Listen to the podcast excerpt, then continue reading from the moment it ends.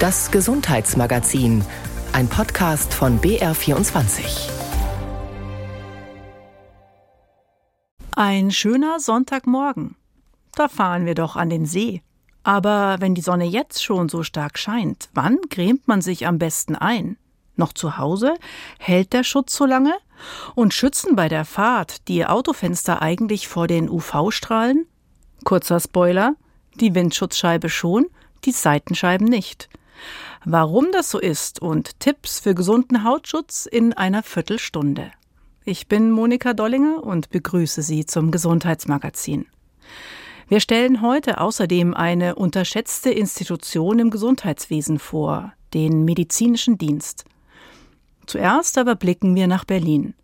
Am Donnerstag wollte der Bundestag eigentlich ein neues Gesetz zur Regulierung des assistierten Suizids verabschieden. Also welche Regeln gelten sollen, damit Sterbewillige von anderen Hilfe beim Sterben bekommen. Dass sie das dürfen, dass das ihr Recht ist, das hat das Bundesverfassungsgericht vor gut drei Jahren geurteilt. Seitdem ringen die Abgeordneten darum, welche Regeln gelten sollten, damit Sterbewillige auch geschützt sind. Vor Einflussnahme oder vor übereilten Entscheidungen, weil sie etwa nicht wissen, welche Hilfsangebote es eigentlich noch gibt. Aber es kam anders. Keiner der beiden Gesetzesentwürfe konnte die Mehrheit der Bundestagsabgeordneten hinter sich vereinen. Hans-Joachim Viehweger fasst das Geschehen zusammen. Beim assistierten Suizid geht es nicht nur um eine Frage an den Einzelnen, an sein höchstpersönliches Recht. Assistierter Suizid macht auch etwas mit anderen, mit Angehörigen, mit Mitarbeiterinnen und Mitarbeitern von Einrichtungen, von Pflegeeinrichtungen, Ärztinnen und Ärzten und ja, auch mit der Gesellschaft insgesamt. Der frei verantwortliche Suizid und das Recht, Dritte dabei um Hilfe zu bitten, ist Ausübung des Selbstbestimmungsrechts, ist Ausübung eines Grundrechts. Es war, anders als bei früheren Debatten zu ethischen Fragen, vielleicht keine Sternstunde des Parlaments, doch in den zum Teil emotionalen Beiträgen wurde das Ringen deutlich in der Frage, wie die Beihilfe zum Suizid für Menschen, die ihrem Leben ein Ende setzen wollen, aussehen kann. Die eine Seite betonte, in Anlehnung an eine Entscheidung des Bundesverfassungsgerichts, das individuelle Recht auf Selbstbestimmung. Deshalb dürften die Hürden für Beihilfe zum Suizid nicht zu hoch sein, so die FDP-Politikerin Katrin Helling-Pla. Wichtig ist uns vor allem, dass wir die Menschen nicht schon wieder alleine lassen. Alleine mit ihrem Schmerz, ihrer Angst und ihrem Wunsch gehen zu dürfen. Deshalb brauchen wir eine rechtssichere Lösung. Deshalb dürfen wir nicht schon wieder mit dem Strafrecht drohen. Dagegen warnte die andere Seite vor den gesellschaftlichen Folgen einer Liberalisierung, der CDU-Abgeordnete Ansgar Heveling. Denn beim assistierten Suizid geht es nicht nur um eine Frage an den Einzelnen, an sein höchstpersönliches Recht. Assistierter Suizid macht auch etwas mit anderen, mit Angehörigen, mit Mitarbeiterinnen und Mitarbeitern von Einrichtungen, von Pflegeeinrichtungen, Ärztinnen und Ärzten und ja, auch mit der Gesellschaft insgesamt. Es dürfe nicht dazu kommen, dass sich Menschen unter Druck gesetzt fühlten. Das müsse auch mit Mitteln des Strafrechts sichergestellt werden. Der entsprechende Antrag fand aber keine Mehrheit. Mit Ja haben gestimmt 304, mit Nein haben gestimmt 363. So Bundestagsvizepräsidentin Yvonne Magwas, die kurz später auch das Ergebnis der Abstimmung über den liberaleren Gesetzentwurf verkündete. Mit Ja haben gestimmt 287, mit Nein haben gestimmt 375. Schade. Enttäuscht. Bedauern bei beiden Seiten. Die Beihilfe zum Suizid nicht zu verwechseln mit der verbotenen Tötung auf Verlangen bleibe damit unreguliert, sagt Renate Künast, die sich für den liberaleren Entwurf eingesetzt hatte. Es gibt keinen Lebenszwang. Wir müssen es nur schützen, auch vor Fehlentscheidungen. Und eigentlich hätte für meine Begriffe da eine Regel reingehört über Fristen, über Umfang der Beratung und über Überprüfung, ob qualifiziertes Personal da ist. Und dieses Minimum ist auch heute verhindert worden. Der SPD-Politiker Lars Castellucci, der federführend für den zweiten Gesetzentwurf stand, will sich noch nicht geschlagen geben. Ich habe Respekt vor allen Kolleginnen und Kollegen, die uns die ganze Zeit auch signalisiert haben, wie schwer sie sich tun. Und nun muss es halt nochmal durchgerüttelt werden, bevor wir dann zu einer Entscheidung hoffentlich kommen. Aber ich setze mich dafür ein, dass wir das noch in dieser Wahlperiode nochmal versuchen und auch, dass es uns dann gelingt. Von der ungeklärten Rechtslage, so Castellucci, würden vor allem ausländische Suizidbeihilfeorganisationen profitieren. Dagegen bewegen sich Ärzte in Deutschland in einer rechtlichen Grauzone, wenn sie von Patienten auf Unterstützung bei der Selbsttötung angesprochen werden. Das hält auch Bundesgesundheitsminister Karl Lauterbach für ein Problem. Er will die Rechtslage prüfen, insbesondere mit Blick auf die bislang verbotene Abgabe todbringender Substanzen. Wir werden uns auch damit beschäftigen, ob zum Beispiel Pentobarbital nach Verschreibung durch einen Arzt und entsprechende Prüfung, ob diese Verschreibung dann möglich ist, ja oder nein. Der Präsident der Bundesärztekammer Klaus Reinhardt begrüßte hingegen, dass der Bundestag noch keine Entscheidung getroffen hat. Nun habe man Zeit für die noch nicht ausreichend geführte gesellschaftliche Debatte. Mit großer Mehrheit haben die Abgeordneten des Bundestages dann aber dafür gestimmt, dass die Angebote zur Suizidvorbeugung in Deutschland ausgebaut werden sollen. Für viele Menschen mit Suizidgedanken und Angehörige sei es nicht leicht, sich Hilfe zu suchen, heißt es in dem am Donnerstag angenommenen Antrag. Daher solle unter anderem ein bundesweiter Präventionsdienst aufgebaut werden, der rund um die Uhr online und mit einer einheitlichen Telefonnummer hilft. In Bayern gibt es übrigens schon so ein Angebot, die Krisendienste Bayern. Unter der kostenlosen Rufnummer 0800 655 3000 erhalten Menschen in seelischen Krisen und Angehörige Beratung und Unterstützung von geschultem Personal. Noch einmal die Nummer der Krisendienste Bayern 0800 655 3000. Sie hören das Gesundheitsmagazin. Es gibt Institutionen im deutschen Gesundheitswesen, die bei vielen Patientinnen und Patienten weitgehend unbekannt sind, obwohl sie eine wichtige Rolle spielen. In unserer Serie, in der wir wichtige Einrichtungen des deutschen Gesundheitswesens vorstellen, geht es heute um eine Institution, bei der Bekanntheit und tatsächliche Bedeutung besonders weit auseinanderklaffen den medizinischen Dienst. Viele Menschen kommen erstmals direkt mit dem medizinischen Dienst in Kontakt, wenn es in ihrem Leben schwierig wird, nämlich dann, wenn es darum geht, einen Pflegegrad zu beantragen. Rund 2,4 Millionen entsprechende Gutachten erstellen die MDs in den verschiedenen Bundesländern jedes Jahr. Weil pflegebedürftige Menschen meist in einer sehr belastenden Lage sind, seien diese Gutachten mit viel Verantwortung verbunden, sagt die Leiterin des Bereichs Pflege beim MD Bayern, Mariana Hanke-Ebersoll. Und von daher ist es eine wahnsinnig wichtige und gesellschaftlich wichtige Aufgabe hier.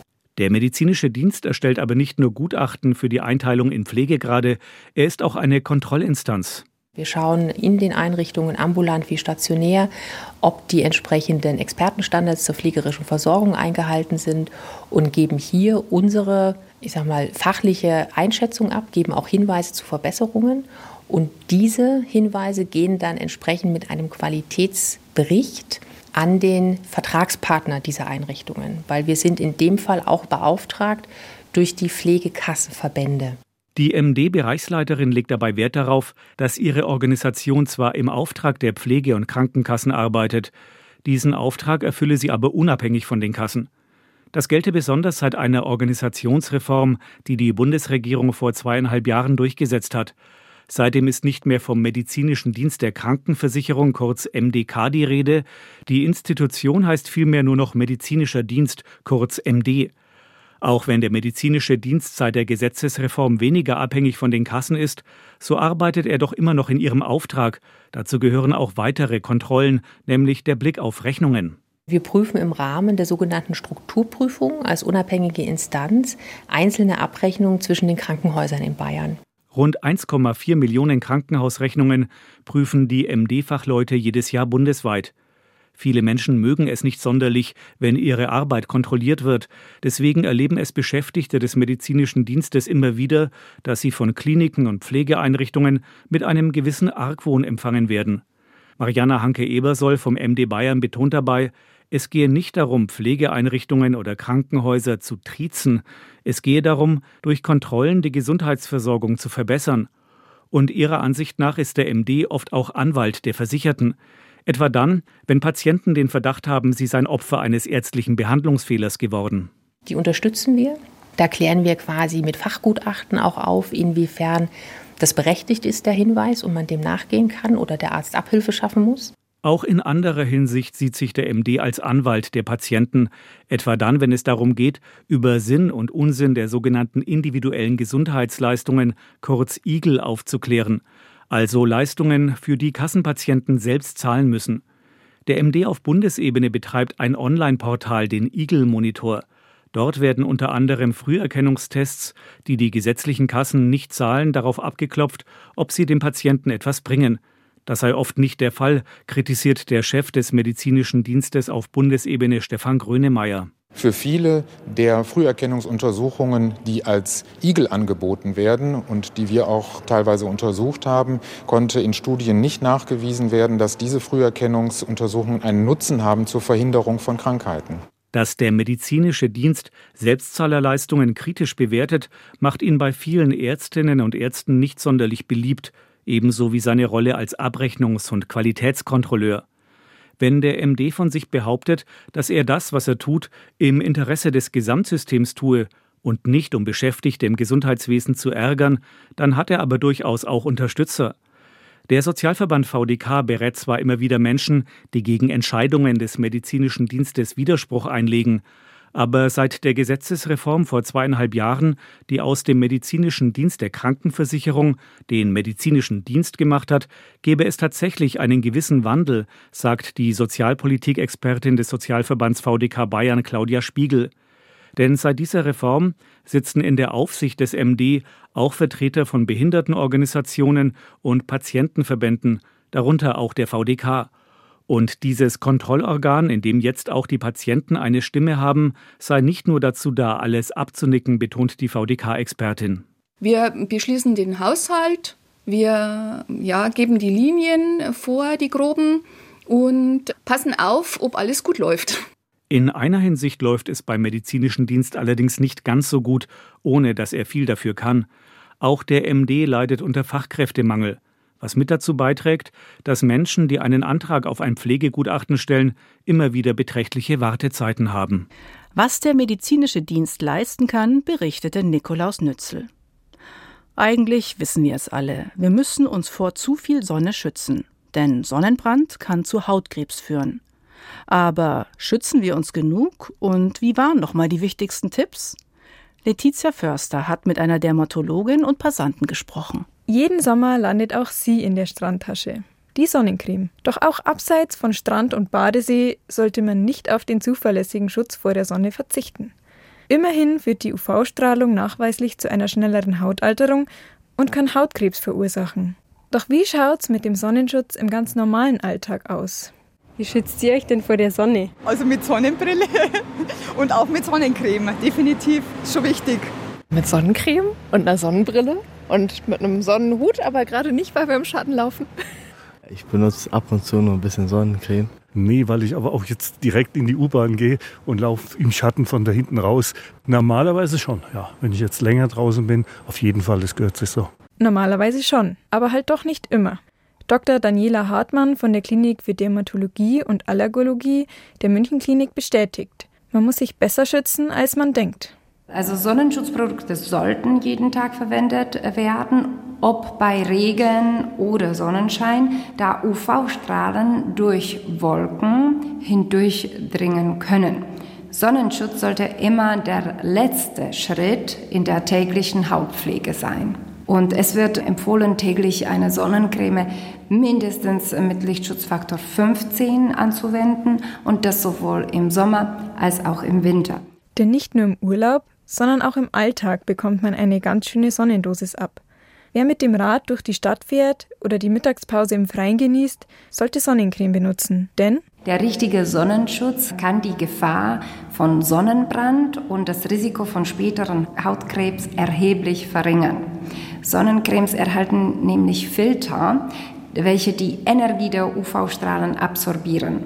Und sie werden so am Eindringen in die Haut dann gehindert. Die UV-Strahlung wird vom Krebsinformationsdienst als eindeutig krebserregend für den Menschen eingestuft. Während die UVB-Strahlen für Sonnenbrände sorgen, lassen die UVA-Strahlen die Haut bräunen aber auch altern und machen übrigens auch nicht vor den Bürofenstern Halt. Ja, auch in Innenräumen ist eine Schicht Sonnencreme ratsam. Und was viele Menschen eben nicht wissen, ist, dass eben die UV-Strahlen, die so gefährlich sind, dann auch, wenn man am Fenster im Büro sitzt, dann durchdringen können. Den Studien zeigen, dass 74 Prozent der UVA-Strahlung nicht vom Glas abgehalten werden UVB-Strahlung wird hingegen durch Fenster blockiert. Aber diese UVA-Strahlung kann trotzdem eben Schäden verursachen. Auch interessant, Glas ist nicht gleich Glas. Die Windschutzscheibe vom Auto zum Beispiel schützt besser, als man denkt. Fensterglas ist nicht das gleiche wie Windschutzscheibe. Das bedeutet, dass bei den Windschutzscheiben meistens keine UV-Strahlen passieren kann. Das heißt, während die Frontscheiben im Auto weitestgehend vor der UVA und vor UVB-Strahlung schützen, lassen die Seitenscheiben die UVA-Strahlung mehr oder weniger gut passieren. Heißt, auch bei der Fahrt ins Büro lieber Sonnenschutz auftragen. Und auch, wenn man in der Mittagspause nach draußen geht. Wenn man Sonnenschutzprodukte mit chemischen UV-Filtern verwendet, dann muss man sich so 20 bis 30 Minuten, bevor man nach draußen geht, eincremen. Mineralische UV-Filter, die wirken sofort. Mineralischer und chemischer Sonnenschutz unterscheidet sich hauptsächlich durch die Wirkstoffe. Die meisten Cremes schützen auf chemischer Basis. Sie absorbieren die UV-Strahlung. Die mineralischen Cremes, die einen weißen Film auf der Haut hinterlassen, hingegen reflektieren das Sonnenlicht, sind aber oft im UVA-Bereich weniger wirksam. Mit ihnen wird man also eher braun, die Haut altert aber auch schneller als mit den chemischen Cremes. Raus aus dem Büro, ab an den See. Dort ist nämlich besonders eines wichtig, das Nachcremen. Man müsste eigentlich alle zwei, spätestens alle drei Stunden nachcremen. Wenn man ähm, geschwitzt hat oder man hat gebadet, dann natürlich direkt nach dem Abtrocknen wieder nachcremen. Das verlängert zwar nicht die Zeit, ähm, wie viele Minuten man an der Sonne quasi fast geschützt äh, verbleiben darf, aber es vervollständigt den Schutz, den man durch Sonnencreme dann anwendet. Der Lichtschutzfaktor entscheidet, wie lange man keinen Sonnenbrand bekommt. Je höher der Wert, desto länger der Schutz. Cremt man nach, verlängert sich der Schutz nicht, sondern wird nur erhalten. Ein Beispiel. Wenn wir bei Lichtschutzfaktor 30 wären und wir würden sagen, diese Person ist vielleicht ein bisschen empfindlich und hält nur 10 Minuten ohne Sonnenschutz und ohne Sonnenbrand auf der Sonne, dann würde man sagen 10 Minuten mal 30, das sind dann 300 Minuten. Und mit einem Beispiel von SPF-Faktor 50, da würde man den Eigenschutz quasi 50-fach erhöhen und dann sind das dementsprechend circa acht Stunden, die man an der Sonne verbringen könnte. Vorausgesetzt natürlich, man macht beim Cremen keinen Fehler, wie zum Beispiel eindeutig zu wenig Sonnencreme, zu kurze Einwirkzeit, dann äh, zu seltenes Nachcremen und Überschreitung der Haltbarkeit von der Sonnencreme. Also die meisten Sonnenschutzprodukte haben eine Haltbarkeit von bis zu drei Jahren, aber nicht alle. Also die mineralischen haben häufig kürzere Haltbarkeit. Also man soll nicht immer vom Vorjahr die alte Resten noch nehmen. Beim Eincremen gilt, viel hilft viel. Für den optimalen Sonnenschutz braucht es rund 2 Milligramm Sonnencreme pro Quadratzentimeter Körperoberfläche, erklärt die Dermatologin. Irgendwie schwer vorstellbar, aber man kann es hochrechnen. Also man könnte es anhand von Beispiel äh, nehmen, dass für die gesamte Körperoberfläche von einem erwachsenen Mann äh, man so ungefähr die Größe eines Golfballs an Sonnenschutzcreme äh, benutzt. Wenn man ähm, sich auch nicht den Golfball gut vorstellen kann, dann könnte man sagen, immer so zwei Finger von Sonnencremen pro Körperareal, also zum Beispiel zwei pro Gesicht und Hals, dann Arme, Brust, Bauch, Rücken, also so.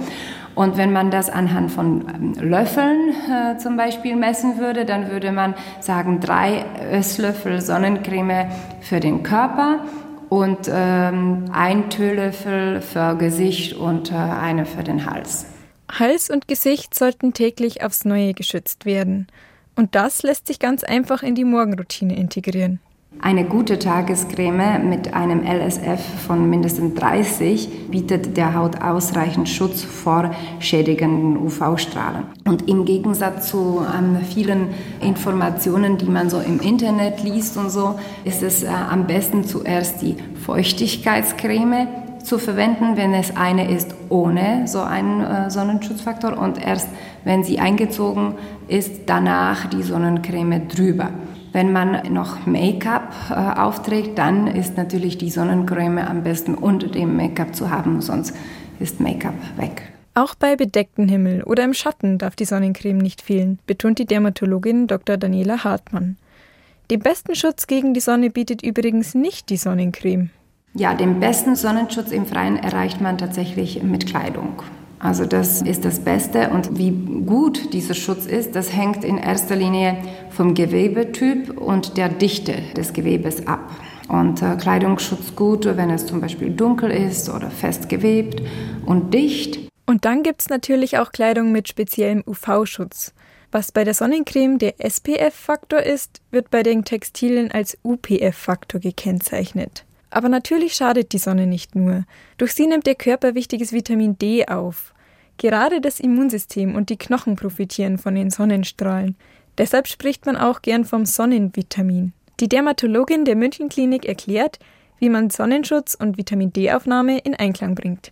Die Sonnencreme verhindert die Vitamin D-Aufnahme, aber eine Vitamin D-Synthese geht auch trotz Sonnencreme. Ja? Ein Verzicht auf Sonnenschutzprodukte stellt keine Lösung dar, um einem Vitamin D-Mangel vorzubeugen, weil die nachhaltigen negativen Auswirkungen der UV-Strahlen überwiegen eindeutig. Das heißt, ähm, wir verwenden weiterhin medizinischen Sonnenschutz, aber dann schauen wir, wie können wir trotzdem an genug Vitamin D rankommen. Und zum Beispiel die Haut, die bildet auch im Schatten, morgens oder abends, äh, selbst bei bedecktem Himmel äh, Vitamin D. Also das ist schon mal eine wichtige Information. Also, für die Vitamin D-Aufnahme muss man nicht lange an der Sonne sein. UV-empfindliche Personen haben die benötigte Dosis schon nach 10 Minuten zusammen. Und weniger empfindliche Personen schon in 20 bis 40. Also das geht relativ schnell.